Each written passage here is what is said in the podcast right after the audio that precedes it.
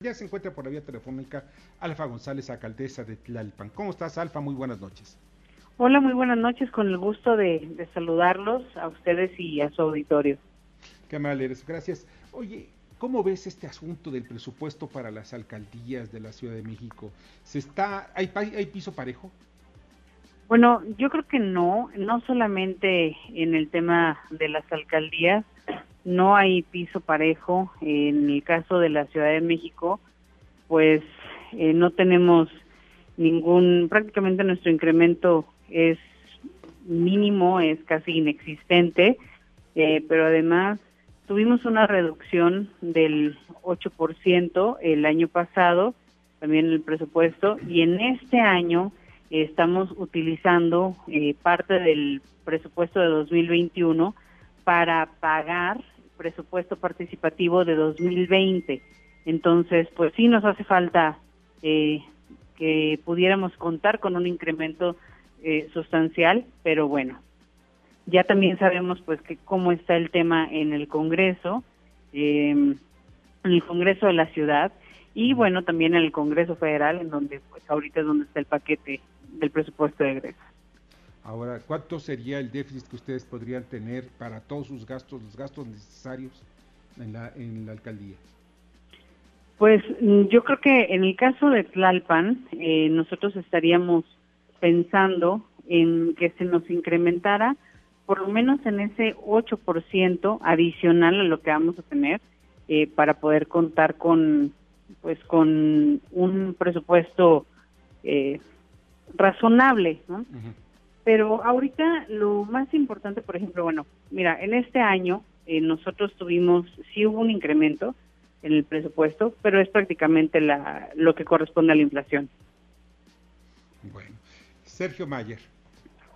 Alpa, te saludo con mucho gusto, este, y, y veo que, pues definitivamente los alcaldes de oposición han tenido, pues constantemente confrontaciones con el gobierno de la Ciudad de México eh, y que han estado pues planteando la problemática que tienen. Y yo escuché precisamente, me parece que hoy la jefa de gobierno anunció que se va a reunir con cada uno de ustedes, con cada uno de los alcaldes eh, de nuestra ciudad, para ver los temas de obra pública y seguridad. Eh, y ya que tengas la oportunidad de sentarte con ella, ¿cuáles son los, los temas prioritarios que vas a presentarle para Tlalpan en esta próxima reunión con la, con la jefa de gobierno? Sergio, un gusto saludarte. No, yo creo que no, la, los alcaldes de oposición de ninguna manera buscamos tener confrontación con la jefa de gobierno, no nos conviene a nadie. En cada ocasión que salimos a los medios reiteramos que lo que buscamos es coordinación, que lo que buscamos es que no es que no se nos golpee por ser de oposición, que no se castigue a los habitantes de nuestras demarcaciones porque no votaron por Morena. Eso es lo que pedimos, pero de ninguna manera nos queremos confrontar, mucho menos cuando quien tiene pues la sartén por el, eh, por el mango pues es ella, ¿no? Que puede mandarnos más o no recursos o dar girar las instrucciones a las distintas dependencias eh, de la ciudad que pues que están a su cargo. Entonces, yo creo que eso sería ilógico pensar en pelearnos o confrontarnos. En el caso de Tlalpan, la prioridad eh, de lo que nosotros no podemos absorber, porque además no, no son nuestras facultades, es el caso de la seguridad, en donde pues nuestra fuerza es poca, por ejemplo, no contamos prácticamente con vehículos para que nuestra, nuestros elementos se trasladen. Tenemos seis vehículos en Tlalpan para una demarcación de 700 mil habitantes y además la más grande de toda la ciudad. Eh, también el caso de la infraestructura, del mantenimiento a la red hidráulica, del saneamiento al drenaje, mantenimiento al drenaje que hace muchísimos años no se toca y que para esto, por ejemplo, pues sirven el fondo de capitalidad que ella rechazó, que dijo que no necesitamos. Entonces, esos serían como los temas prioritarios, agua, seguridad y pues infraestructura. Bernardo Sebastián. Buenas noches. Bueno, se maneja lo que es agua, seguridad e infraestructura, pero también hoy en día conforme a lo que ha sido la pandemia y sabemos que Tlalpan también mucha de su población es ya mayor, se podría retomar el proyecto o más bien el, el pues no sé cómo le llaman ustedes, pero el de médico en casa, mucha gente ya no va a querer salir después de esta pandemia y muchos se van a quedar ya pues recluidos sus hogares y esto también va a afectar a muchas familias. ¿Podría retomarse ese proyecto, ese plan o esa ayuda a la, la ciudadanía en Chalpan?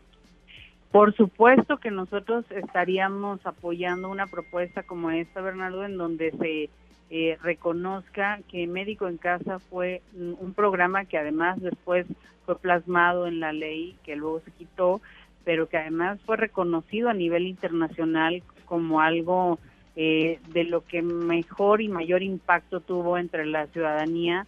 Eh, muchísimas personas no tienen acceso a la seguridad social, entonces en el caso de Tlalpan, sobre todo en los pueblos, no hay no hay clínicas, no hay hospitales, muchos tienen que trasladarse a la zona de hospitales aquí cerca del centro de Tlalpan, cerca de la alcaldía y pues esto nos permitiría que se atendiera eh, pues de mejor manera la pandemia, sobre todo ahora que se avecina o que se pareciera que se avecina una cuarta ola, esto sería algo que nos favorecería no solo en Tlalpan, sino en toda la ciudad.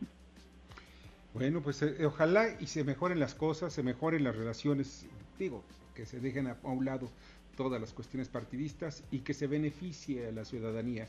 Es lo único que se espera, de verdad. Alfa, no sabes cuánto te agradezco que nos hayas acompañado esta noche. No, al contrario, Víctor, coincido contigo y nada más cerraría con esto mi intervención en que lo mejor para toda la ciudadanía y para todos los habitantes de esta ciudad es que podamos trabajar más allá de los colores en beneficio de todas y todos, eh, empezando también por nuestras infancias, la salud, los niños que no tienen de acceso a seguridad también, que, que tienen cáncer, las mujeres que ya no cuentan tampoco con servicios de salud, los adultos mayores, sobre todo las poblaciones más vulnerables. Por supuesto que eso debe superar el tema de los colores y los partidos. Muchísimas gracias y un gusto también conversar con ustedes.